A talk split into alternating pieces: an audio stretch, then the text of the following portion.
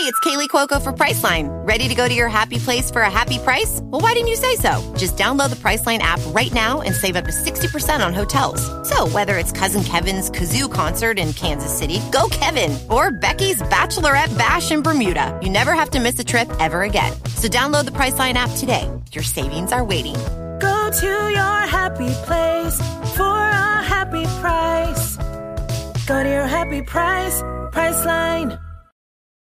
This episode is brought to you by Paramount Plus. Get in, loser! Mean Girls is now streaming on Paramount Plus. Join Katie Heron as she meets the plastics in Tina Fey's new twist on the modern classic. Get ready for more of the rumors, backstabbing, and jokes you loved from the original movie with some fetch surprises. Rated PG 13. Wear pink and head to ParamountPlus.com to try it free.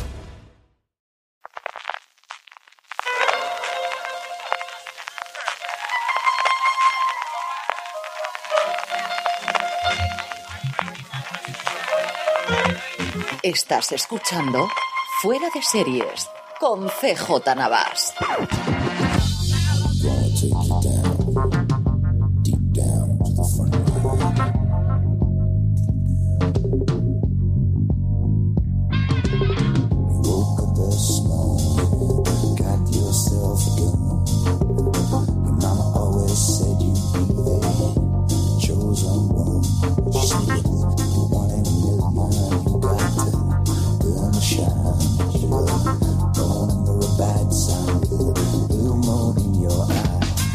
Desde el escondrijo de Mark Zuckerberg en Silicon Valley, California, estás escuchando Fuera de Series, el programa que semana tras semana te trae todas las noticias, comentarios y curiosidades sobre el mundo de las series de televisión. A Loreta Lagil la tenemos arreglando un pequeño problema de Facebook, que no sé si os habéis enterado esta semana de, de comunicación corporativa y estas cosas. Así que me acompaña en el estudio central de eh, Radio MH, porque hemos vuelto a hacer el programa en directo de 3 a 4 desde radio.mh.es. Podréis oír el streaming, además de, de, evidentemente los liales tradicionales en Elche, en San Juan, en Orihuela en Altea. Eh, don Francisco Arrabal, ¿cómo estamos? Muy buenas, CJ, ¿qué tal? Trasteando arriba, arriba, el móvil abajo. No, no, estás con las redes que no. Estoy ardiendo las genial, redes, no puede estoy, ser. Estoy prendiendo el streaming. Tendremos la parte de las redes más adelante. Como siempre, hacemos un poquito de repaso de este programa 354 de Fuera de Series a lo tonto, lo tonto. Vamos a empezar con las noticias que Francis me va a servir un poquito para, para poder repasarlas. Tendremos después a Marina hablando de su estreno de serie, que no sé cuál va a tener esta semana, porque ha tenido dos o tres saraos importantes en Madrid esta semana pasada. ¿eh? Pues no han parado de Terror, Genius Picasso con Antonio Banderas. Así en que fin, estas cosas de estar en Madrid, así Veremos que... qué nos cuenta. Haremos la pausa que siempre hacemos con el Esta Me Suena antes de que María sí que nos hable de cómo arden las redes durante esta semana pasada en las distintas de, de fuera de series. Tendremos esa parte en la que, en este caso, Francis y yo hablaremos de qué hemos visto durante la semana pasada. Tendremos, Francis, que además lo hará personalmente aquí, qué veremos o qué tendremos disponibles en el portal a lo largo de toda la semana, cosas que se han publicado y cosas que tenemos previstos publicar de cara a la semana que viene. Valen nos traerá cosas para ver y leer y escuchar durante la semana y terminaremos, como siempre, con las recomendaciones. Antes de todo eso, como decía antes, empezamos con las noticias. Eh, Explícame esta, Francis, porque he leído cuatro veces la nota de prensa. Todavía no he sido capaz de entender qué es lo que quieren hacer entre Televisión Española, A3 Media y Mediaset. Soy totalmente incapaz de comprender esta nota de prensa. Yo creo que el jefe de prensa tampoco se ha enterado de, qué le quería, de, qué, de qué es lo que quieren hacer. Bueno, eh, la noticia, la nota de prensa que nos ha llegado es que Radio Televisión Española, A3 Media y Mediaset se van a unir para crear su propia plataforma de streaming, o al menos esa es la intención. Lo que van a lanzar sin fecha, por ahora orientativa que nos hayan dado, es lo que nos, nos han hecho llegar, o, o nos han dicho que es un Ujú. HBBTV, que significa Que significa que he tirado varios bolazos al aire con letras y han decidido, vamos a utilizar este. Porque nadie sabíamos lo que era esto, Francis. No, yo no tenía ni idea y le agradezco mucho a Marina Such, que fue la persona encargada de redactar la noticia, que me la aclarara, que es la emisión tradicional eh, en la TDT, a través de TDT, pero a su vez a través de también de banda, ancha, de banda ancha de Internet. Es decir, que lo que emitan por TDT también se estará emitiendo de forma lineal por Internet y lo que, viene a ser, yo creo, la plataforma que tiene Movistar Plus a día de hoy, ¿no? Que al final es más o menos lo mismo si tú tienes el cable en casa que te llega hasta allí que si lo ves a través de, de un, un dispositivo Sí, independiente o sea con sí. el Smart TV, ¿no? Claro, igual que lo puedes ver a través de tu, tu decodificador, pues que lo puedas ver en, a través de la, de la aplicación. El caso es que lo que prometen es que el- esta unión podría convertirse en una OTT, lo que es un servicio de streaming como Netflix, Netflix, Amazon Prime. Un Netflix para entendernos. Un Netflix para entendernos. Y bueno, sobre todo, curiosidad del acuerdo, porque vendría a ser un Hulu a la española, y entiéndase, Hulu fue allí el acuerdo de varias cadenas en, en abierto en Estados Unidos. ¿Qué es lo que persigue aquí? ¿Qué incógnitas nos crea? Y que, que, que claro, aparte de todo, sobre todo del HBPTV este, es que al final Radio Televisión Española es una empresa pública que se está metiendo aquí con dos cadenas privadas, como son A3 Media y Mediaset nada más y nada menos, en el que las tres pondrían sus, sus contenidos bajo demanda imaginamos que si montaran un servicio de streaming es porque será bajo pago, ¿no? O sería gratuito. Bueno, y es que además Radio Televisión Española tiene una aplicación que es fantástica, aprovechamos para decirlo, donde tiene todo su catálogo, un catálogo maravilloso de, toda la historia televisiva española eh, que, ha salido a través de Radio Televisión Española. En fin, un acuerdo un poco mm, extraño que nos tiene con una incógnita, porque además la nota de prensa, para ser algo tan contundente y gordo, era la más, corta que he leído yo.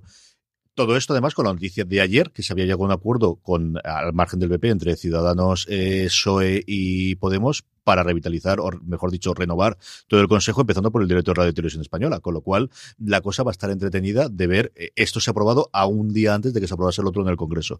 Chicos, no los, estas cosas locas que, que tenemos, y como comentabas tú, ¿no? Yo, a tres media, que nos hemos acercado mucho a la aplicación móvil ahora para ver Fariña, que hablemos luego después, eh, no es que echemos pestes, es lo siguiente. Lo de mi tele, yo recuerdo en su momento para intentar ver el baloncesto hace un par de años el europeo y acabé pagando por ver la aplicación de FIBA y poder verlo allí, porque primero me hacían los partidos y segundo se podían ver.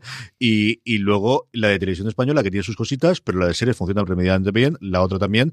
Y luego las cosas que están haciendo con Play, que sabes que yo soy muy fanático, por una cosa que me sale remalazo millennial, de soy muy defensor de las cositas que están empezando por ahí en medio, yo creo que, que le pega 200 mil millones de patadas a día de hoy a lo que están haciendo las privadas. Pero bueno, a ver qué hay. Eh, no me parece mal que monten estas cosas. También, como comentabas tú, es que esto lo intentaron en Estados Unidos hace ocho años y Julio ahora día de otra cosa distinta, ¿no? Chico, una cosa muy extraña, muy curiosa y, a ver qué ocurre de aquí a dos meses vista cuando se haya renovado la cúpula y tengamos nuevo director en, Radio Televisión Española. Eh, de esta cosa tan pesada y tan dura a una renovación de la de toda la vida, de estas cosas relativamente sencillas. Pues sí, es que Willy Grace, que ya sabes que, que la rescataron este año y esta época de reboots y revivals que estamos viendo, pues NBC le ha funcionado tremendamente bien, tiene ahora mismo 9,8 millones de espectadores, 3,1 en demos en el live más 7 y habría decidido, más allá de darle una siguiente temporada, que ya sería la décima temporada en total de Willy Grace y la segunda desde que volvieran, darle una tercera temporada o una undécima temporada a la serie, que eso, como comentamos, están tremendamente contentos allí en la NBC. Esta además era la serie que era la punta de lanza, ya no tanto para los, los reboots, sino para los revivals, recuperando el, elenco tradicional. Vamos a tener en Estados Unidos en cuestión de días eh, la nueva temporada de Roseanne, tenemos para el año que viene Murphy Brown, hay muchas más que pueden llegar. Yo creo que aquí, evidentemente, la que NBC eh, pagaría lo que hiciese falta es pues si pudiesen tener una nueva temporada de Friends, que ha descubierto una nueva vida, especialmente a través de Netflix, y ya no son fundamentos solamente españoles es que lees los artículos americanos y hay todo un público que en su momento no la vio y que la ha descubierto gracias, gracias a Netflix. Yo creo que ese es el santo grial, pero desde luego que no va a haber una puñetera serie de los 70 o los 80 que tenga posibilidad de revitalizar, que como se ponga el elenco a tiro. Y al final las comedias suelen ser más tranquilas que los dramas para estas cosas, que al final son cuatro o cinco personajes principales, más luego los secundarios. Yo creo que esto sí que es, es, les ha marcado el camino. Y como decías tú, no es renovación por un año, sino por dos directamente. Y aquí no estamos en los sueldos de vamos a empezar a hacer la comedia, ¿no? Es decir, si se junta esta gente porque está cobrando lo que tiene que cobrar por otro lado, ¿no? De, funcionar.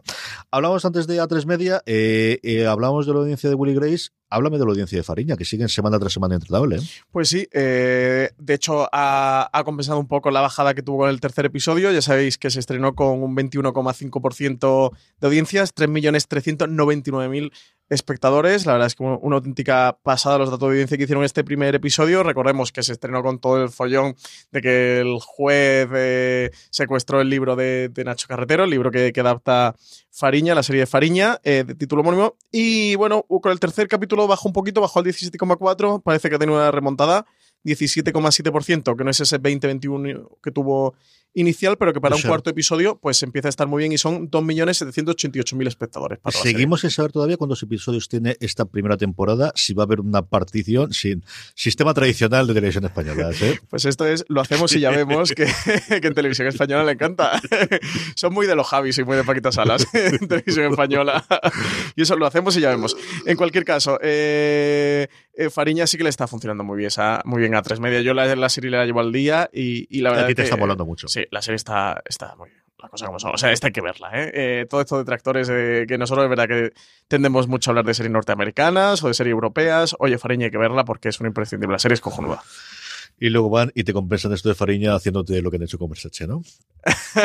Ostras, eh, no, hemos comentado nada de Versace. ¿eh? ¿Quieres comentar? Comenta algo de Versace. Bueno, más que comentarlo va a ser defogarme. bueno, pues para que no sepan quién, qué, qué pasó con la emisión de, de American Crime Story, el asesinato de Gianni Versace, estaba previsto para Netflix, se estrenaba, bueno, se estrenaba y se estrenará. Y sigue estando previsto, o sea, se estrena el 31 de marzo. Se estrena el 31 de marzo y bueno, hace una semana, un par de semanas antes del estreno Netflix. Se vinieron arriba. A tres media decidió, oye, pues si esto lo tiene Netflix, esto no lo compramos, es el asesinato de Gianni Versace. ¿Quién no se compra el asesinato de Gianni Versace? Y con Penélope Cruz, con Ricky Martin. Con todo, claro que sí. Eh, estrenarlo el pasado domingo eh, por la noche en maratón hasta las 4 o 5 o las 6 de la mañana que se pegaron. En competencia con Supervivientes, tres episodios uno detrás de otro el domingo. Se fundieron prácticamente la serie y oye, no sé cómo le ha funcionado a 3 Media o Antena 3, desde luego a Netflix le ha hecho una campaña cojonuda y le ha hecho la previa el calentamiento para, para, para, esta serie. Y en fin, pues bueno, esta política al final de, de las cadenas en abierto españolas que no saben muy bien cómo tratar o literalmente maltratan sus series de televisión y eso lo estamos viendo con Fariña, como le hicieron un, estreno absolutamente precipitado, una serie que no tienen hasta ahora cerrada ni terminada, que siguen con, la producción y con, con, American Crime Story como eso, como una serie de calidad, como una serie de Ryan Murphy, pues eh, que Netflix cuidan y que, todos cuidan, una serie de FX de Estados Unidos, ojo, eh, bueno, pues aquí casi que la queman, ¿no? Yo a las generalistas españolas sabes que suelo defender la de las palos que le pegan, porque al final, bueno, es que es el negocio y tienes que hacerla. Esta, yo te juro que no puedo comprenderlo. Gracias.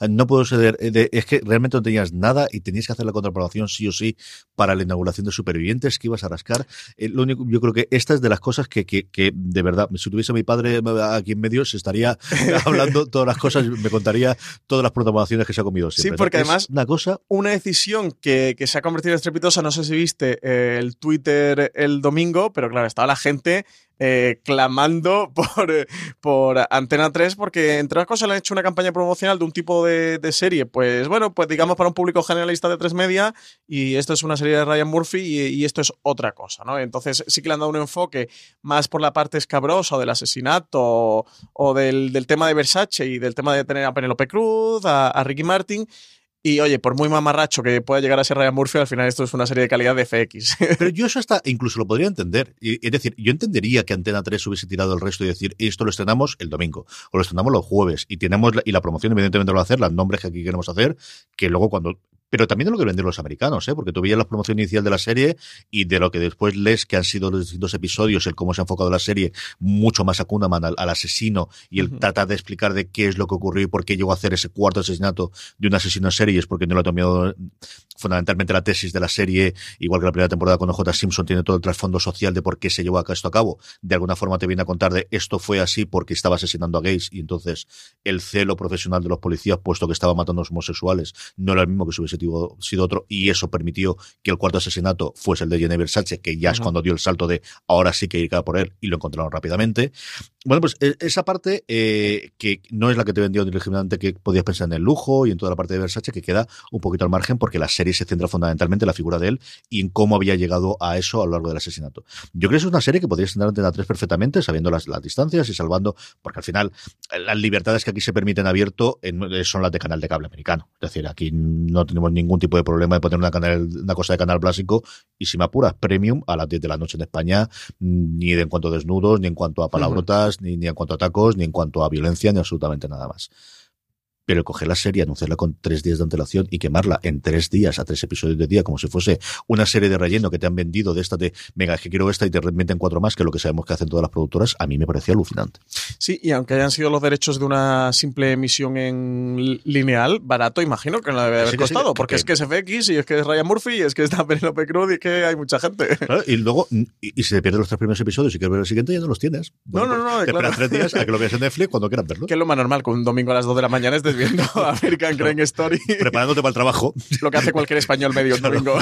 ¿Qué está haciendo Penélope? Venga, yo me he visto como ella, que dentro de tres horas tengo que cogerme para el atasco para entrar en Madrid para poder ir a trabajar. En fin, esta cosa. What a time to be alive. Bueno, hemos hablado mucho de Netflix, pero hablamos de Amazon Prime, que también tiene uno de estos movimientos que es muy interpretable, muy de vamos a ver qué hacemos. Pues sí, eh, ya sabéis que entramos en enero los españoles con la mosca detrás de la oreja de que Amazon nos pudiera subir las tarifas. Este Amazon Prime, que ahora mismo está en 20 euros. 20 precio amigos, son 19.99, a efectos prácticos 20 euros. 20 euritos. pa- eh, ya sabéis que, que empezaron a subir los Prime en Alemania y que se empezaba a rumorear, sobre todo desde que Amazon, sobre todo Prime Video, eh, sí que parece que tiene una apuesta más fuerte, real, están añadiendo cosas con su catálogo. Bueno, pues que finalmente lo subieran en comparación que en Estados Unidos, CJ en son 100, precio amigo. 100 dólares, ¿no? Y 100 libras en Inglaterra. El, estándar es 100. Es cierto que con muchísimos más servicios de lo que tenemos aquí en España. O sea, tanto a la velocidad de la entrega como, por ejemplo, tiene una especie de catálogo Prime para ver libros, que aquí no tenemos, aparte del Unlimited, que puedes contratar que también tienes en Estados Unidos, la parte de la música, la parte de almacenamiento, es decir, tienes muchos más servicios adicionales de lo que a día de hoy tiene el Prime en, en España. Pues esa mm, parece noticia o rumor que había de, de subida. Ya estamos por, por marzo, acabando marzo y todavía no se ha llegado a confirmar. Lo que sí tenemos, y ya es oficial y ya está efectivo, si entráis en, en Amazon y, y vais al Prime ya lo tenéis, es que eh, mientras que hasta ahora solo podías contratar un año a estos Después 20 del euros, mes de prueba, que siguen teniendo un mes de prueba previo. pues ahora sí que puedes contratar un mes por 4,99 euros. Que bueno, pues Hola, buenos días, mi pana. Buenos días, bienvenido a Sherwin Williams. ¡Ey! ¿Qué onda, compadre? ¿Qué onda? Ya tengo lista la pintura que ordenaste en el ProPlus app. Con más de 6.000 representantes en nuestras tiendas listos para atenderte en tu idioma y beneficios para contratistas que encontrarás en aliadopro.com. En Sherwin Williams somos el aliado del PRO. Al cabo del año te sale por más, son 60 euros en vez de 20, pero sí que tienes esa opción de, de contratar mes a mes. Así que, bueno, pues si hay gente por ahí interesado que quiere probar el servicio, sí que por 5 euros puede tener acceso tanto a, bueno, los, todos los servicios que da Amazon de envíos gratuitos, de nube, etcétera, etcétera, pues tienes el Prime Video. Yo tengo aquí varias teorías sobre ella, pero como tenemos al otro lado de la línea también a Marina, vamos a invitarla y que nos comente. Marina, ¿cómo estamos? ¿Qué tal? ¿Cómo estáis? ¿Cuánto frío estás pasando? Yo todas las semanas sé que soy muy pesado con todos los de Madrid, pero os pregunto porque sufro mucho por vosotros. Hombre, pues hace frío, la verdad, ¿eh? Hace sol, pero hace frío, o sea, cuando AMC presentó estos días, ha presentado estos días de terror en Madrid y era como perfecto. O sea, parecía que habían decidido, tenemos una serie de unos tíos atrapados en el Ártico, pues que haga un frío polar. Es, es perfecto, es ideal. Tienes que contarme un poquito de esa, aparte de, si me la vas a contar como estreno de serie o demás. Pero, ¿qué te ha parecido, tío, esto de Amazon Prime Video a, a 5 euros? Yo creo que es una jugada de marketing para que la gente vea, oye, me sale mucho más rentable contratar el año y, que hasta ahora no tenías nada con compararlo y ahora lo comparas con 5 euros y dices, 20 está tirado, dámelo todo. Sí, va un poco por ahí. Yo también creo que es un poco, es un poco eso. Es un poco como la opción intermedia para gente que a lo mejor el mes de prueba se le quede un poco corto, pues porque ese mes no, no pidan muchas cosas, simplemente porque al final esto está más orientado al servicio, al servicio de pide cosas y no pagas, eh, no pagas gastos de envío. Pero con los 5 euros al mes, pues tú puedes decir, bueno, pago 4 o 5 meses y si me gusta, me empiezo a pagar el anual, sobre todo tal y como está ahora mismo el, eh, el tramo de, de precios, pero incluso aunque luego, yo creo que incluso aunque acaben subiendo el precio, a lo mejor a los 50 euros que cuesta en Alemania, en Francia más bien, eh, no creo que esto siguiera siendo 5 euros, porque si no, ahí sí que empiezan a no salir las cuentas. Pero sí, yo, yo, pienso como tú, esto es una maniobra un poco de marketing para gente que se le queda muy corto, pero a lo mejor dos o tres meses sí que se sí que piensan, bueno, lo puedo pagar, no pasa nada. Sí, en su momento me hice la cuenta de prueba, no he llegado a tenerla y ahora es Navidades, quiero ver esto, pero además quiero comprarme la tele plasma en el Black Friday que tenga los gastos de envío gratuito y entonces es, venga, le doy al botón rápido y, y tengo. Va- Vamos a ver la evolución y todos tenemos, como decía Francis antes, la mosca detrás de la oreja de si no van a subir el precio, que todos entendemos que sí, que en algún momento dado, a falta de ver qué, qué cantidad añaden, no qué de servicios se añaden adicionalmente, pero yo creo que sí, ¿no, Francis? Sí, yo creo que es algo que al final terminará llegando. Sí que en España hemos vivido, aparte de lo que tú comentabas, de, de todo ese tipo de servicios extra que no tiene nada que ver con el, con el vídeo bajo demanda, que sí que da Amazon en otros países, que todavía no ha llegado a España, que el catálogo parece que empieza a arrancar. También teníamos la noticia la semana pasada que por fin han llegado subtítulos, oyentes de fuera de series, ya tenéis Parks and Recreation con subtítulos en castellano. y Solo la Friday primera temporada, que ya me han tirado de las orejas Hombre, diciendo sí, que son. tampoco no, no nos vayamos a venir arriba de golpe. Oye, poquito a poco, que las maratones con sabiduría por Amazon Prime Video. Estos son como los anuncios de alcohol, de beba con responsabilidad, pues maratones Parks and Recreation con responsabilidad solo por ahora, primera temporada. Y bueno, vemos como poquito a poco empieza a arrancar. Yo creo que un punto de inflexión para Amazon Prime en general puede ser el arranque de 2019. Este 2018 ya tenemos lo de Jack Ryan y ver esas series de Conan el Bárbaro que hay por ahí, y a ver esas series del Señor de los Anillos, que vayamos a ver un poquito cómo empieza a evolucionar y ahí sí que puede que llegue una atacada de subida. Sí, sí, los wargos y los, y los, y los hobbits va a haber que pagarlos y está clarísimo. Sí. Oye, Eh, ¿quién no paga 100 euros, no? Por ver unos hobbits en pantalla.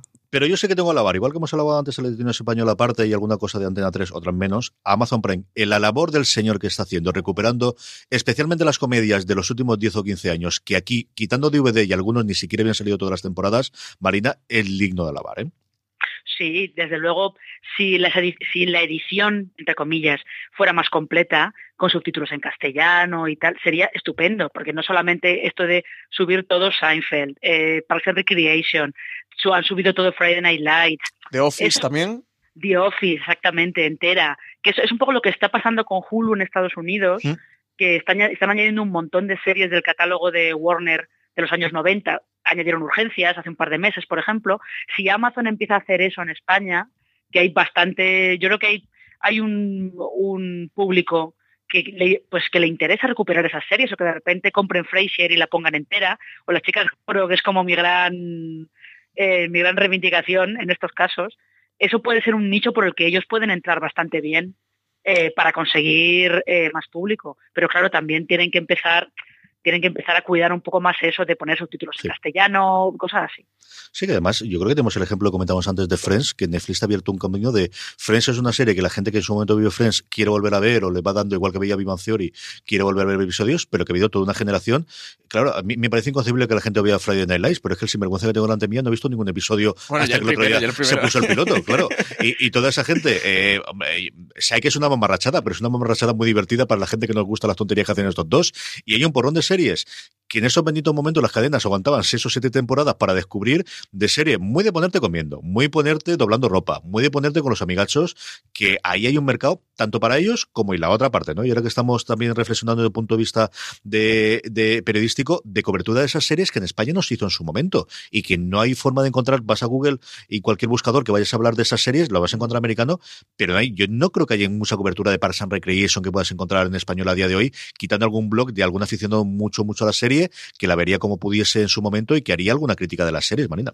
Mm, sí, es que al final de todas esas series, también como pasaba con Friday Night Lights, que los que hablábamos de, era, de ella éramos los cuatro que teníamos blog, blog que hablábamos de series y que la veíamos de una manera poco ortodoxa, vamos a dejarlo ahí. Eh, pero sí, no, sobre todo pues que a lo mejor recuperen 30 Rock, que en España se llamó Ujú. Rockefeller Plaza, por ejemplo, que es una serie que aquí se emitió muy mal, porque la emitió la sexta de madrugada, no sé ni siquiera si llegó a terminar la primera temporada, o sea que realmente, realmente hay muchas series estadounidenses de los últimos 10, 15 años, sobre todo de televisión en abierto, que en España o no se han visto o se han visto mal, o sí están editadas en DVD, pero fue una edición que ahora a lo mejor cuesta un poco conseguir, que puede, podría ser un buen añadido para el catálogo de Amazon. Sí, le seguiremos la pista. De verdad que esto es un empeño de lo que tengo yo de que este tipo de cosas, aparte de las novedades que evidentemente hay que cubrir, pero esto también hay que hacer la labor del señor de, de adoctrina constante. Sí, por poner un ejemplo de lo que tú comentabas precisamente de CJ de Friends, eh, lleva unos dos, tres meses, según el reporte este que, publica semanalmente TV Showtime, de lo que sus usuarios más registran y más chequean de que están viendo, pues lleva unos dos, tres meses Friends en el top 10 semana tras semana, ¿eh?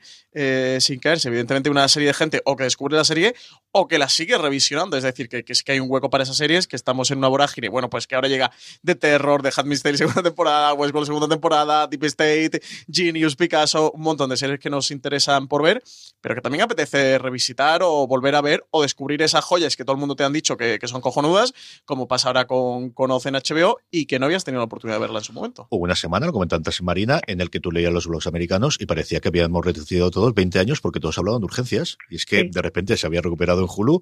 Y bueno, Sepingual decía, mira, estoy acabando el libro de este, estoy haciendo lo demás y qué es lo que estoy viendo, un episodio detrás de otro de urgencias. y qué buena es, Marina, qué buena es. Además de verdad, es que, es que de hecho Urgencia es una serie que es muy reivindicable, porque como además como duró mucho, duró 15 años, y aquí la 1 la emitió bastante mal, como que se ha quedado, hay mucha gente que tiene una imagen de, "Bah, eso es una serie de médicos, de una cadena en abierto, ah, no vale para nada. Pero Urgencia, sobre todo, lo que hizo fue eh, renovar estilísticamente las series de drama en Estados Unidos y hay muchas cosas que hizo urgencias que luego se utilizaron en, en el ala oeste de la Casa Blanca, se utilizaron en Battlestar Galáctica, se utilizaron en, en muchas de las series posteriores que todo el mundo tiene como la imagen de ¡buah! son las mejores, pero urgente lo había hecho antes.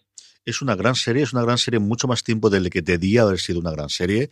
Tuvo sus momentos complicados en la decimotanta temporada y luego más o menos remontó en las últimas dos. Y el piloto sigue siendo una maravilla de hora y veinte, porque eran dos episodios, eran dos horas, hora y veinte, hora y treinta, creo recordar que se va el, el, episodio inicial, que es la vida de un nuevo, eh, bueno, de un nuevo doctor que llega al, al hospital. Verdaderamente delicioso, de verdad, de, de, esos pilotos para, para recordar y, y de, de qué bien estaba contado desde el principio, que claras tenían las ideas Crichton y el resto del equipo desde el principio.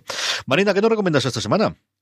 Pues mira, esta semana vamos a cambiar de tercio y no vamos a hablar de ninguna serie, porque eh, he descubierto eh, en esas cosas que tiene Netflix entre documentales, realities un poco peculiares, esas cosas que tiene ahí que parece que no existen, pues tienen un reality japonés que se llama Terrace House. Ahora, ahora os explico de dónde viene lo interesante. Eh, es verdad que yo conozco mucha gente que está muy enganchada a Terrace House, porque esto es como si fuera, podemos decir que es como si fuera Gran Hermano, ¿vale? Pero son menos, son seis personas, son todos jóvenes y no y ellos no están encerrados en la casa. Son como compañeros de piso que viven todos en la casa que les ha puesto el programa, pero salen de casa, salen a trabajar, salen a estudiar, lo que sea. Lo que pasa es que todos vuelven luego a esa casa y se supone que lo que están en esa casa porque lo que pretenden es buscar pareja. En teoría, porque luego pasa un poco de todo, ¿no? Y lo que a mí me fascina es que tiene comentaristas el programa. ¿Vosotros os acordáis de Humor Amarillo, por ejemplo? Sí, señora. Sí, era mucho más joven y prometía entonces, sí, me acuerdo de aquello. Claro, que tenías, veías las pruebas y luego veías a Takeshi Kitano Ajá. y a otros vestidos de samuráis comentando, comentando las pruebas. Pues esto es igual. Eh, ellos, ellos están viendo, tú estás viendo, el, pues nada, ves a los chicos en la casa y tal, y eh, un par de veces por, por, episodio, que duran como una media hora más o menos, uh -huh. cortan a unos seis comentaristas, que son todos humoristas y cosas así, y ellos van comentando lo que están viendo. y, van, y además van comentando como si tú lo estuvieras, como si lo, lo que comentas tú en tu casa, ¿no? En plan de, este chico no me cae bien, ¿por qué le ha dicho esto a esta chica? Y este, oye, este fíjate qué bonito se lo ha contado de su padre y tal. Es fascinante y es una cosa que a los japoneses les encanta, incluir comentaristas en los programas. Es, es, una cosa tremenda, es tremenda. Esta parte del transmedia japonés tenemos que adaptarla aquí también. Yo creo que esto ganaría mucho, mucho, mucho, mucho las series con esta parte de aquí. Eh, Francis, te quería un par de cosas antes de soltarte, Marina. Marina, antes de, de despedirte, oye, ¿qué tal Picasso y Antonio Banderas, que tenía que preguntarte por dos de mis paisanos, ¿cómo ha ido? Que, que te, ah. tuviste el yanque de prensa esta semana. ¿Qué tal? ¿Qué se cuenta de Antonio Banderas? Eh, pues el caso es que eh, Banderas, nah, Banderas contó, nos contó muchas anécdotas sobre todo, porque él decía que estaba un poco, se le veía como un poco, no descolocado, pero decía que todavía estaban rodando y que era la primera vez que le había tocado hacer promoción cuando aún estaban rodando y que no tenía la suficiente distancia para hablar de, para hablar de la serie de una manera más objetiva, ¿no? Pero sí que nos estuvo contando cosas, pues anécdotas de la vez que cenó con, con Paloma Picasso, que es, era una de las hijas de, Picasso, la conoció en Los Ángeles, cuando él se había ido justo a Hollywood a rodar Los Reyes del Mambo, eh, y decía entre banderas que había estado cenando con ella, le habían invitado a cenar con ella, y que cuando Paloma Picasso habla, hablaba español, y que eh, cuando él estaba hablando con ella, que la veía que ella cerraba los ojos. Él pensaba, madre mía, la estoy aburriendo, la estoy aburriendo esta pobre mujer, una cosa loca. Y ya al final le decía, Paloma, ¿qué te pasa? Estás cansada, te voy a cerrar los ojos y tal. Y que Paloma Picasso le decía, no, no, es que cuando hablas, porque Banderas todavía tiene un poco, todavía tiene acento malagueño, aunque parece que no, todavía tiene acento malagueño. Y Paloma Picasso le decía, es que cuando hablas es como estar oyendo a mi padre. Entonces lo que, lo que hizo Banderas fue contarnos muchas anécdotas, contarnos un poco pues cómo ha intentado él eh, meterse en la piel de Picasso y tal, pero luego reconocía eso, que, que le falta distancia para poder hablar mejor de, de, Genius. Vaya, que no se ha terminado de leer el guion, vaya. no, está, están rodando todavía. Él decía que deben estar, deben estar rodando los últimos episodios, pero eh, venía, de hecho, venía al, al Junket, lleva la cabeza afeitada para que puedan poner la peluca, esa un poco loca que lleva y tal. O sea que todavía están rodando. Y luego tenías también el Junket, como contabas antes, de, de terror, que además trajeron a dos de los actores protagonistas principales. ¿Qué tal estuvieron? Eh, pues muy bien, porque es, es, gente es gente que se presta mucho a, a, hablarte de todo, sobre todo Jared Harris. Jared Harris es un tipo que se nota que si tú le das cuerda, mm, te va a contar muchas cosas que probablemente no debería. y además te dio a ti donde duele, ¿eh? te dio con The Expanse.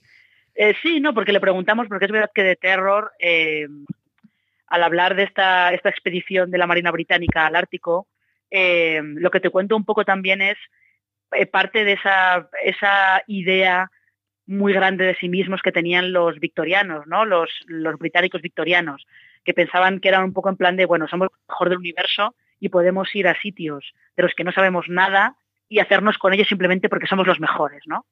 Y Jared Harris decía, bueno, pues que, que es una serie que habla un poco también del, del, colonialismo, entre muchas otras cosas.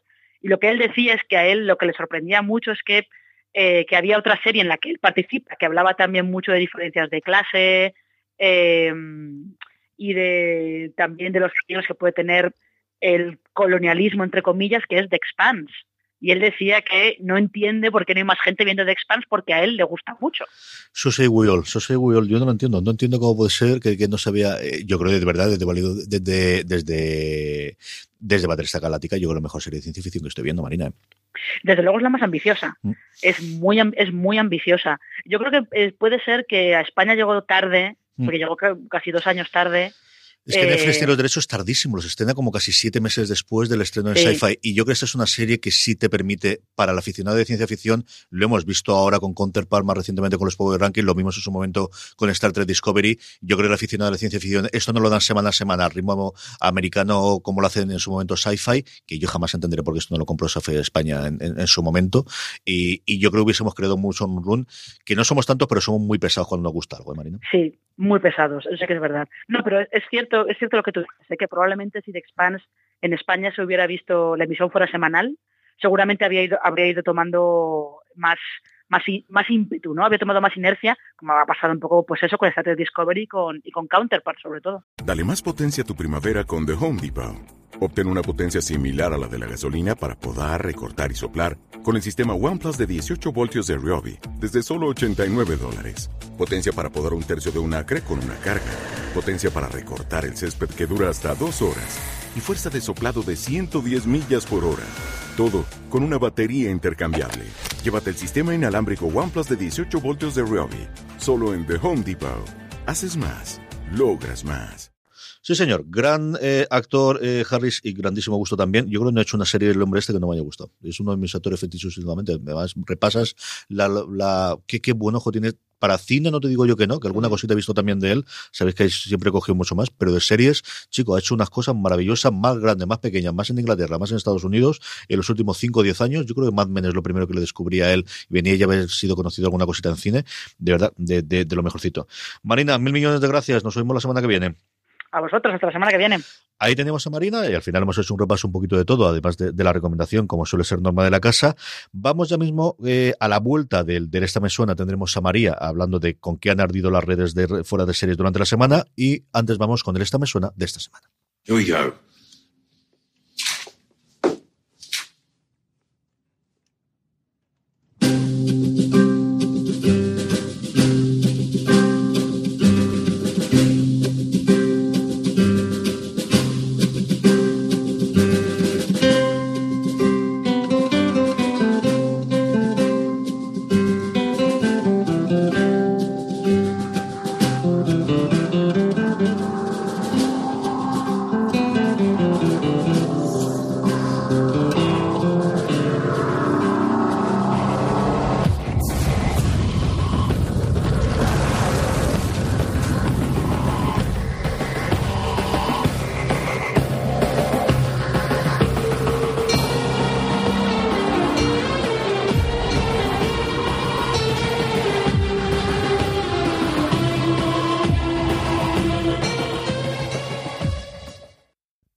Estamos ya de vuelta en Fuera de Series después de esta verdadera maravilla de canción y especialmente de serie. Qué ganas tengo de tener la segunda temporada. Eh, ¿Con qué orden las redes? María Santonja, ¿cómo estamos? Hola, ¿qué tal? ¿Cómo estáis? Pues yo muy bien. Francis está un poquito más cansado que yo, le veo. yo, yo estoy, aquí, estoy con un señor. Es, es, que claro. no puedo contar por qué, pero. Me duermes mal y pasa. Y no puede ser esto. No puede ser esto. Sin vergüenza, claro, si no puede ser. María, ¿con, ¿con qué han ardido las redes de fuera de series esta semana? Pues esta semana hemos tenido a los oyentes y lectores bastante participativos Eh, para empezar, teníamos sobre la crítica de Walking Dead del episodio de esta semana, el 12 de la octava temporada, la clave, disparidad de opiniones. Teníamos, por ejemplo, a Paco Bernabé que decía, esta trama se está volviendo más pesada que un collar de melones. No entiendo cómo una serie de este nivel de producción está tan falta de ideas.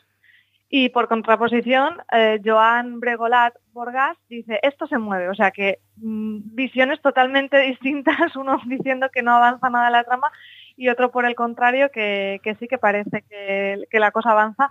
Yo estoy más en la, en la segunda opinión también. Eso te voy a preguntar yo, María, porque yo, sabes que la serie no la veo, pero no me pero tus críticas, porque al final creo que me lo cuentas tú mucho mejor que esta gente de Hollywood que hace estas cosas. Y sí he notado que todo lo que yo creo en la primera parte de la temporada de la cosa Move, me, me obligan, esta quizá un poquito mejor, ¿no? Te, veo incluso con ganas todavía de ver el final de temporada, ¿no?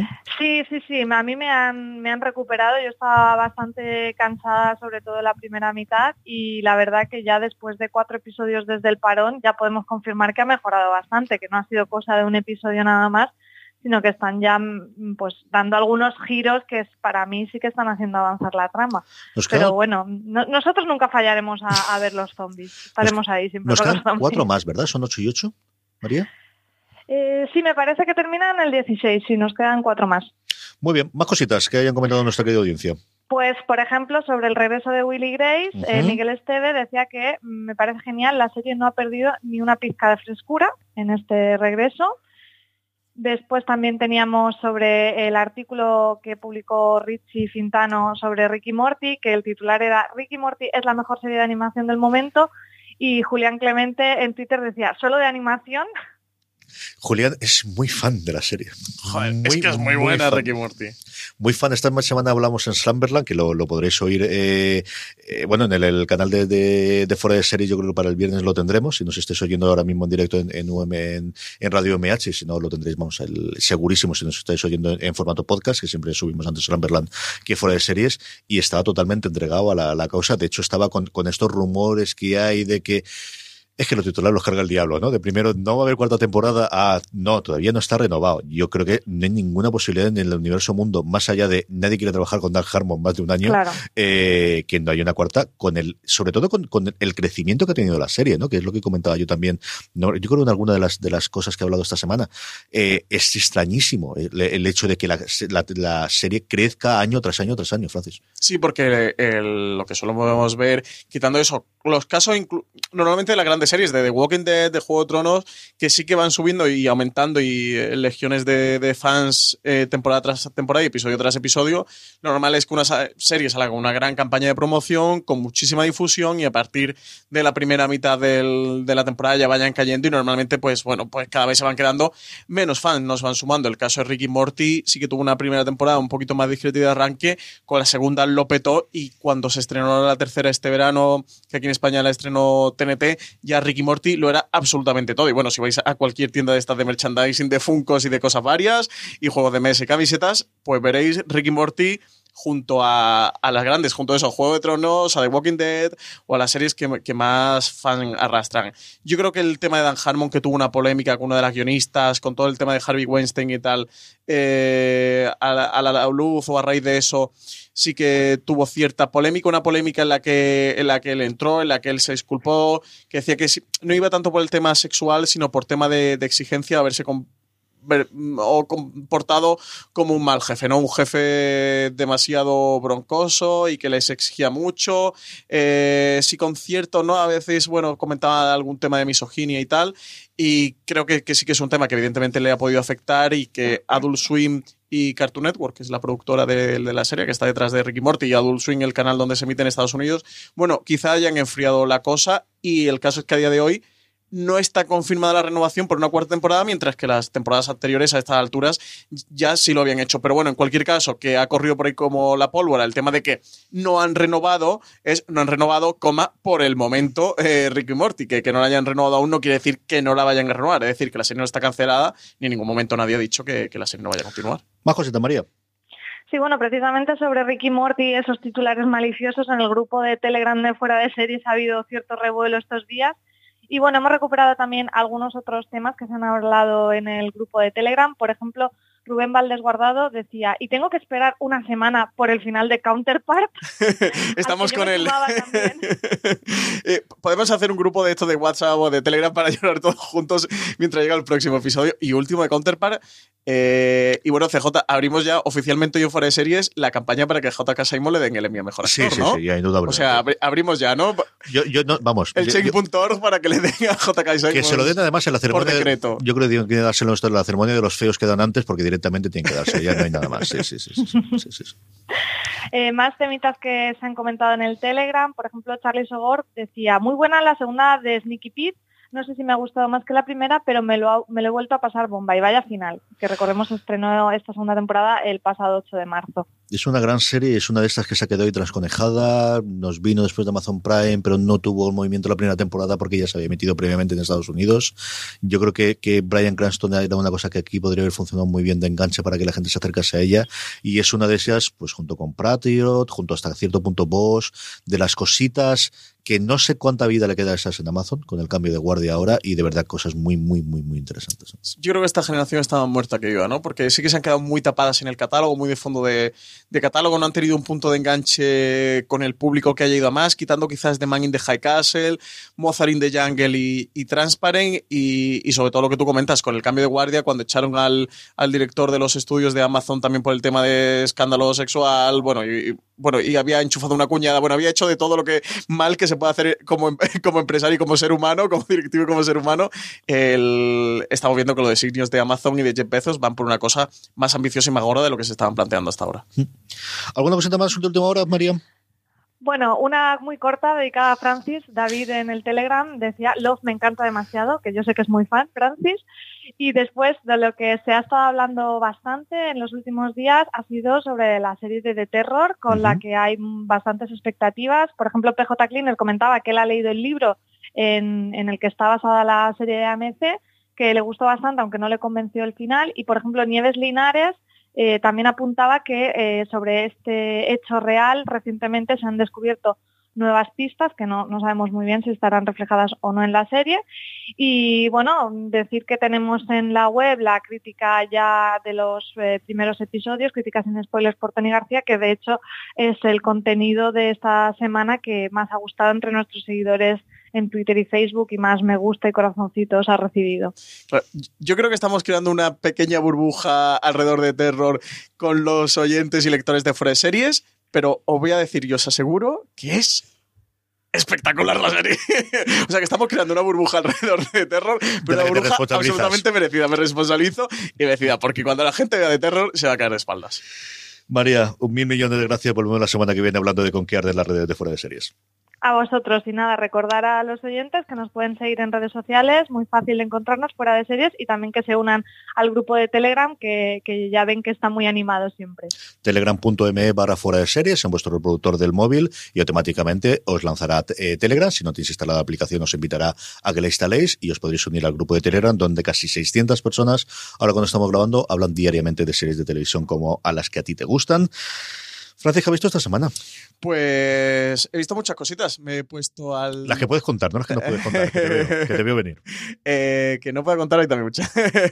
Últimamente es que veréis la primavera que está llegando, ¿eh? La primavera va, va a alterar la sangre. Tenemos la agenda de estrenos y, natural. tenemos la agenda de eh, cuándo acaban los embargos de la serie de las que podemos para, hablar. para empezar a hablar, porque de verdad es que vamos a ver una primavera fila muy gordita. ¿eh? El, el verano nos, nos va a tocar rescatar y ver cosas.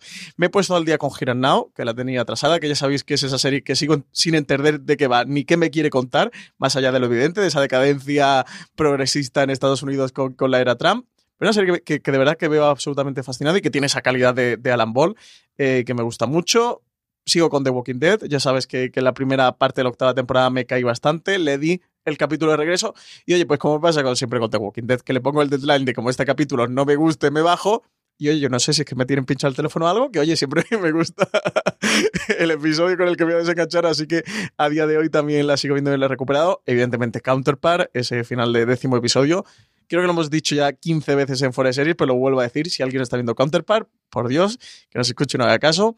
Es una serie de ciencia ficción, pero realmente utiliza la ciencia ficción para darle una vuelta al mito de la Guerra Fría, a las historias de espías de la Guerra Fría. eh, y hasta ahí os cuento, para no destripar un poquito más la serie, pero de verdad que tenéis que volver a. El otro día, además, vi en cine de CJ Gorrión Rojo, la película está Jennifer Lawrence, que precisamente va sobre la KGB y la CIA. Y, y, bueno, no es la Guerra Fría porque está ambientada en la actualidad, pero cómo continúa esa estela hasta la actualidad. Y me acordaba mucho de Counterpart, de cómo estoy ahora absolutamente metido en el tema con Counterpart y con The Looming Tower, que es la otra serie que estoy viendo semana tras semana, que Amazon Prime nos tiene un poco locos con el día de emisión porque lo están colgando los viernes, pero como muy tarde y estamos todos muy despistados, porque Hulu sí que colgó los tres primeros episodios del tirón, pero de verdad que The Looming Tower hay que verla y con la que me quiero enganchar es con Deutschland 83, que está en Movistar Series y como estoy ahora en pleno, en pleno punto de CIA y de KGB y de Guerra Frías, oye, pues hasta que me llamen del MI5 alguna cosa de estas, pues me estoy quitando con las series. Y aparte de alguna de las cosas que ha comentado Francis, yo sí que he visto hasta el quinto de Lemon Tower, porque bueno, hay que verlo cuando corresponde, y ya que uno tiene Hulu, pues tiene estas cosas, ¿no? Y, y sí, sí, yo no, no he podido entender todavía qué es lo que he hecho aquí en Amazon. No tiene ningún sentido. Porque mira que, que ya te enseñó HBO lo que tienes que hacer. Es decir, ¿cómo es que esto no está en Estados Unidos? Tres. Pues estrenas tres de Handmaid's Tale. Sí, sí, y no luego, tiene más. uno a la semana, y todo por saco. Pues no, pues en Estados Unidos va por el quinto, y este he visto hasta el quinto, y tú... Yo voy por el segundo. Pues Yo- me tienes que enseñar lo del VPN este y Hulu porque por- eh, estoy que me muerdo las No uñas por no ver del ser. Tower. Y, y la otra, eh, iba a comentar antes con Marina, pero al final, como ha hablado un montón de cosas, es The Good Fight. Además, en torno al segundo o tercer episodio, se han quitado encima una de las tramas que había, yo creo que más las traba de, muy high concept que tenía, pero que al final siempre se había quedado medio en agua de borrajas y que no traba. eh, Te ayudaba al punto inicial de la serie, pero que yo creo que había eh, se había mantenido demasiado tiempo, que, que al final lastraba mucho más de lo que realmente te, te permitía la serie y qué delicia de serie sigue siendo. De verdad, qué bien actúa todo el mundo, qué bien están todas las historias, qué pegadas a la, a la actualidad estaban eh, absolutamente todas. Esta última, precisamente, eh, hablaban mucho del, del un escándalo que ha habido en el último eh, de Bachelor en Estados Unidos, en el que había habido una violación y cómo se había tratado aquello y cómo iban a tenerlo para las siguientes temporadas. Una cosa que se hacía en The Good Wife constantemente, ¿no? Coger lo que los americanos llaman sacado de los titulares, que es coger las noticias de los últimos dos, tres meses, porque al final tienes todo el proceso de producción, pero ellos ruedan relativamente rápido y hacer una, un episodio sobre eso. Y bueno, pues muy bien. Eh, vamos con, con- Valentina ahora mismo a llamarla. Antes de eso, Francis nos va a contar qué podéis encontrar ya en foreseries.com y qué vamos a publicar y lo que nos falta de semana primero de la semana que viene. Pues recomendaros, por supuesto, lo comentaba antes María Santonja, la crítica de terror de Tony García, crítica, eh, una crítica de muy buena calidad, una serie que promete mucho y desde luego un- una lectura muy interesante para ir ya calentando, para ir haciéndonos cuerpo y preparándonos pa- para ese gran estreno. Y con la que además aprenderéis de cuadros. Ahí lo dejamos pa- para, crear interés. Eh, también tenemos la crítica de dos series que os recomendamos. Por un lado, American Crime Story, el asesinato de Gianni Versace, crítica que ha hecho Mania Such. Y también tenemos la del estrangulador de Arlington Place, el último gran estreno de filming, que viene de, de la mano de BBC eh, por Juan Galonce, a la que os invito a que paséis. Luego, en cuanto a artículos, pues Marina Such ha sacado, hablamos antes con ella, de ese Junket que ha hecho Antonio Banderas con motivo del, del, próximo estreno de la serie Genius Picasso pasaros por ella porque cuenta Antonio Banderas cu- cuál es el o cómo está siendo el proceso de, de la serie y qué, qué está desarrollando y en qué está trabajando. También recomendaros eh, un artículo de Marina de cómo cambian las diferencias entre Jessica Jones, la serie de, de Marvel en Netflix, y el, el cómic, ese, ese cómic de Brian Michael Bendis en Marvel, sin duda un artículo muy interesante para toda la gente que, que le gusta la serie, que está siguiendo la serie y que también o bien se acercó al cómic en su momento o le apetece acercarse. Y por último, recomendaros entrevista de Vince Gilligan, que tenemos en fueradeseries.com, CJ, que además, bueno, pues cre- creo que tú puedes hablar mejor de ella que yo incluso. Es un señor encantador. O sea, es que no puedo decir otra cosa. Es de estas shock extrañísimo de haberlo oído mil millones de veces en entrevista, de tener además una voz muy característica como tiene Vince Gilligan y que de repente te salude al otro lado del teléfono. Te dijo hi CJ o, que CJ. Sí, sí, sí, sí, sí, sí, sí, sí, lo tendré grabado. Aparte que lo tengo realmente grabado, ¿no? En audio, pero lo tengo grabado en la cabeza para toda la vida. Re- Reconóceme, te pones por las noches antes de dormir hi CJ. No, pero me acuerdo de aquello. Y ayer estaba, precisamente cuando sacamos la entrevista, eh, para la newsletter quería poner un vídeo, él contando cómo fue haciendo los pitch por todo Hollywood por Breaking Bad, que nadie la quería, cómo la compró FX, porque la llegó a comprar FX. FX la desarrolló, no les acabó de convencer y entonces permitieron que MC la comprase, que él de la- da las gracias a Landgraf diciéndole esto no es habitual porque aquí las envidias son como son y nadie quiere dejar la mínima posibilidad del uno entre un millón de que resulta que dejas ir la serie que realmente funciona. A Landgraf le ha ocurrido con Breaking Bad y le ocurrió con The Walking Dead, que también iba detrás de ella. Sí, ¿no? sí, o sea, pero esta ya no es que iba detrás, es que la compró realmente y, y claro, le oía decir, es que sí, es que es la voz suya Es que lo tengo Yo si fuera tú, me ponía de politono para cada vez que me llamaran que sonara. Tengo que recuperarlo. Por Sí, sí.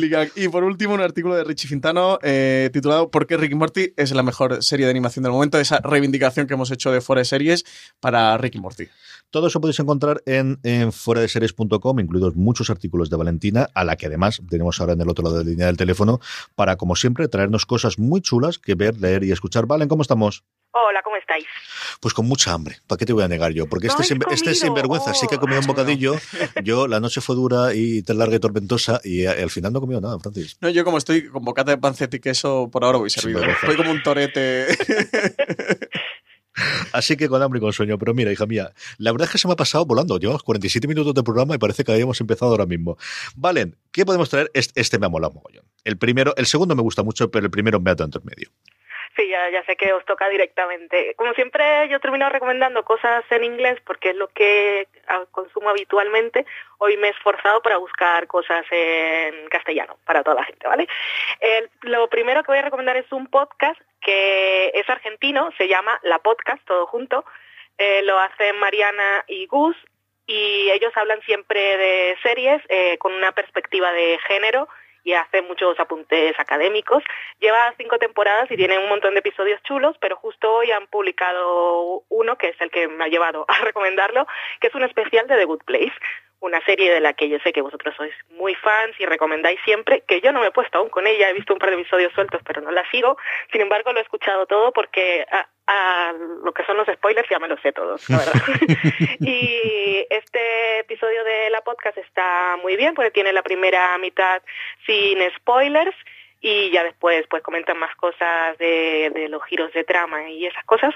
Pero eh, eh, lo que me gusta de este podcast es que ellos siempre sueltan referencias así muy intertextuales y académicas. Por ejemplo en este The Good Place como quien no quiere la cosa eh, sacan a colación a Jean-Paul Sartre. Así que ese es el nivel.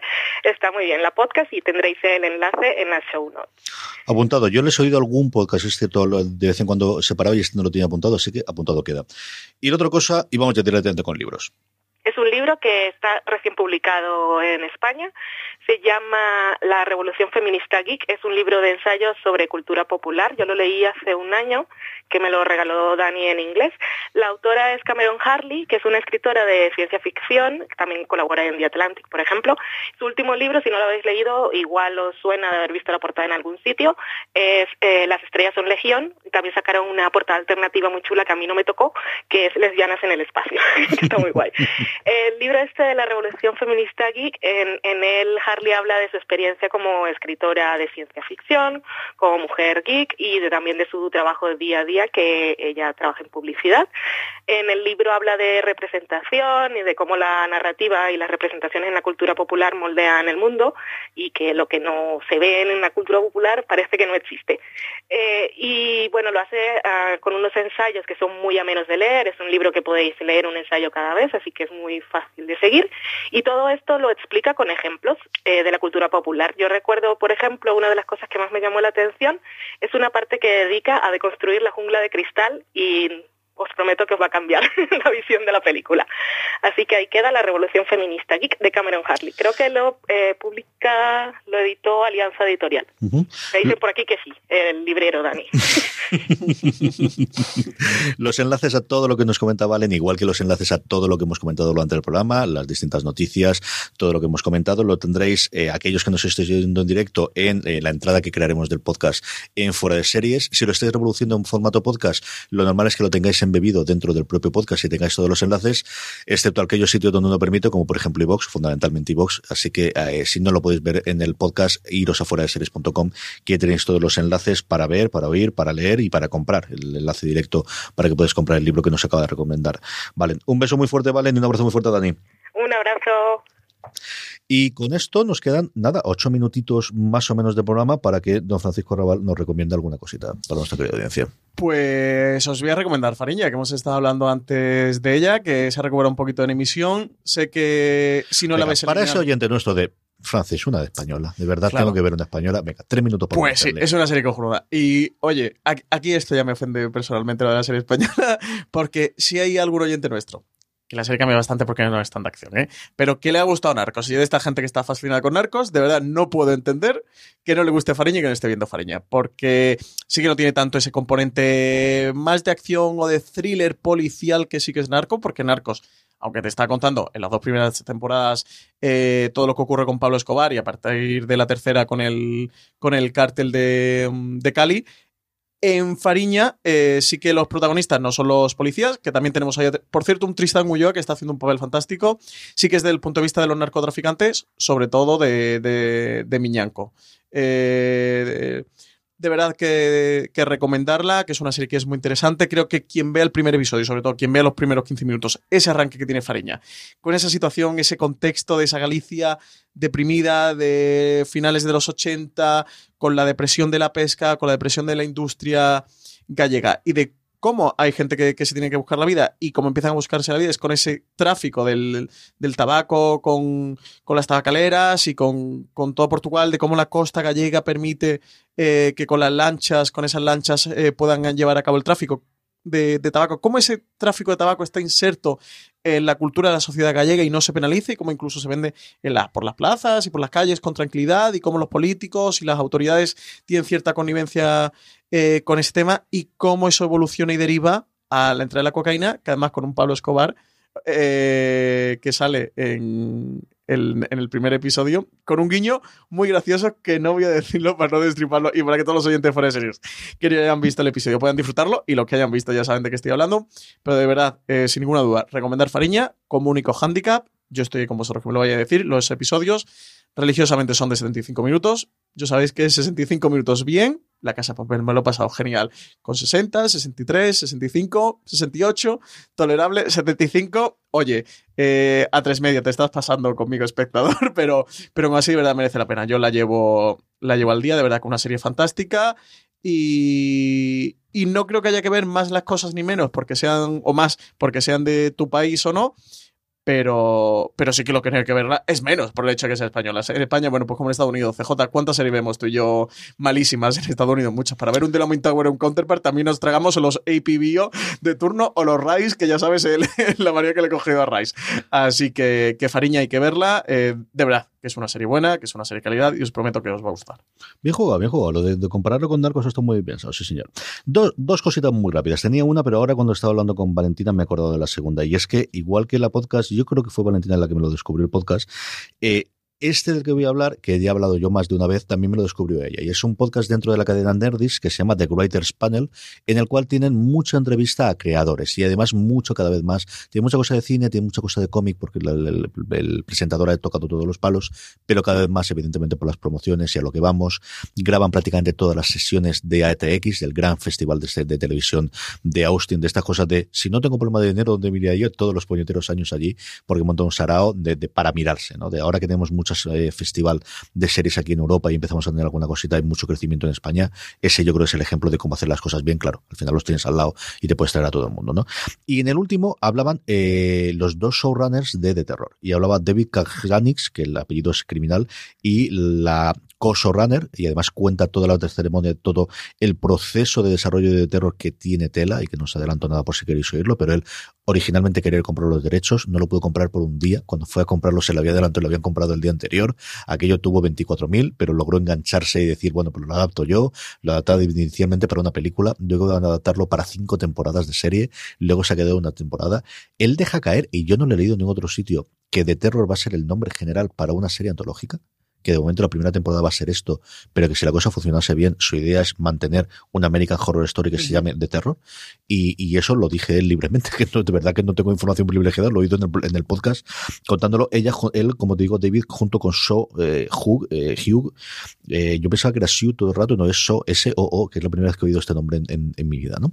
Y, y, está muy, muy bien. Habla mucho de, del proceso de creación te das cuenta también los creadores del poco problema que tienen con los spoilers, porque ella suelta un spoiler en mitad del programa que han tenido que hacer el blip para que no se note quién muere, porque al final tienes pinta de que la, la serie va a ocurrir lo que va a ocurrir, y es la primera vez en la vida en la que veo esta, y ella a sí mismo se da cuenta tres segundos después y dice, uy, suelto un spoiler, ¿no? De cómo la libertad que tiene de que al final el día a día, pues, pues eso, hablan de todo lo que ocurre en cada uno de los episodios, porque también el entrevistador ha visto la temporada completa. ¿no? Eh, y luego la otra cosa que quería recomendaros, porque el otro día me asaltó Netflix eh, y me amenazó con que hay una temporada nueva de ello, si no os habéis acercado todavía, que os acerquéis a Chef's Table. Yo tengo mi reticencia sobre algunos de los episodios, creo que hay un momento en que ya llega a ser un porno eh, de comida absoluto y total, pero aún así, cuando están bien hechos los programas, están espectaculares. Y os lo digo porque una cosa que sobre todo con Miguel eh, Pastor lo he hablado muchas veces, era curioso que hasta ahora no había ni uno solo con un restaurante español. No había absolutamente nada. Tuvieron una temporada especial sobre Francia, habían tenido muchos programas de cocineros de todo el mundo, pero no había ni un solo restaurante español. Y mira, incluso la época en la que Celer de Can Rock había estado en el puesto número uno eh, en, el, en los mejores restaurantes, y ahora por fin van a hacer en abril una nueva temporada de seis episodios, si no recuerdo mal, sobre dulces, en el que sí tenemos por fin una eh, restaurante eh, español, y eh, no recuerdo dónde era, yo creo que casi seguro que era catalán, que además ellos sí que han hecho mucha cosa en Cataluña de la gente que venía haciendo previamente. Eh, y tengo muchísimas ganas de verlo, ¿no? Y también la primera caso, de, como te digo, en el que después de veintitantos programas tengamos un restaurante español. Sí, raro que no hayan hecho algo con José Andrés o algo que sí que está en Estados Unidos. José Andrés, que por cierto salió en los Sí. Oscars, no sé si lo sabes. No, no lo sabía, Salió pero- en un número musical final- que dijo, hostia, José Andrés, ¿qué hace ahí?". con Andrés o, o al final con, con los con la gente de, de leche me salta que de Adrián que al final con- Mm. bueno Alberto está ahora Sí, con el emporio nuevo que ha sacado pero con la gente de Celer de Can Roja los dos años no habían hecho absolutamente nada en fin pues nada nos quedan eh, minutito minutito y medio así que el tiempo justo para despedirnos Francis mil millones de gracias por haber venido a hablar un poquito Pues nada, un placer. Hacía mucho tiempo que no estaban fuera de series un rato, ¿eh? además de Hacía verdad mucho, estaba en las secciones, Sí, pero porque- antes sí que, que me, me prodigaba más por aquí. La Oye, me ha que gustado mucho. venido. A ver Sí, si otro me día bien. vuelves a invitar. Sí, señor. Gracias a Marina, gracias a María y gracias a Valentina por, como siempre, cumplir eh, sobradamente con las secciones que tenemos y, y, y, bueno, pues traernos las voces a, aquí a Fuera de Series. A todos vosotros, pasaros por fuera de series.com, donde ya sabéis que tenéis todas las noticias y comentarios de la serie de televisión. La semana que viene, si no pasa nada, volveremos. Volveremos a tener a Lorena, que yo sé que le echéis de menos, por mucho que nos queráis a nosotros dos. Y como siempre os digo, gracias por estar ahí y recordad, tened muchísimo cuidado.